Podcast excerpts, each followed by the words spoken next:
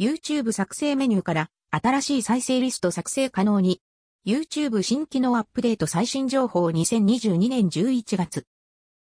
YouTube に動画をアップロードしたり、ライブ配信を開始する際にタップするために作成メニューに再生リストの作成が追加されました。